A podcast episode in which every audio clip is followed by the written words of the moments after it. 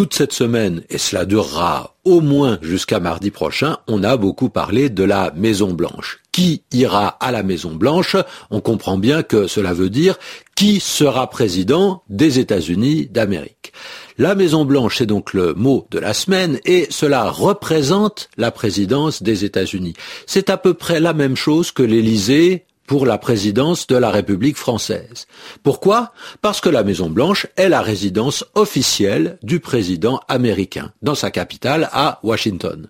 C'est aussi là qu'est son bureau, son secrétariat, toute une partie de l'administration qui lui est reliée. Et souvent, le bâtiment où travaille un chef d'État, eh bien c'est le symbole du pouvoir de cet État. C'est la même chose avec le Kremlin en Russie ou bien le 10 Downing Street au Royaume-Uni.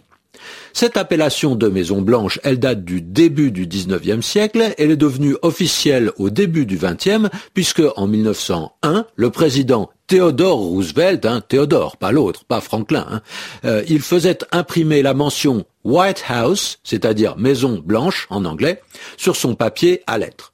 Alors pourquoi blanche? C'est simplement parce que le bâtiment est blanc, mais euh, ce n'est pas le seul bâtiment à être de cette couleur. On dit que c'est le souvenir de la femme de George Washington. D'après la petite histoire, elle aurait vécu, quand elle était jeune fille, dans une plantation qu'on appelait White House Plantation en Virginie.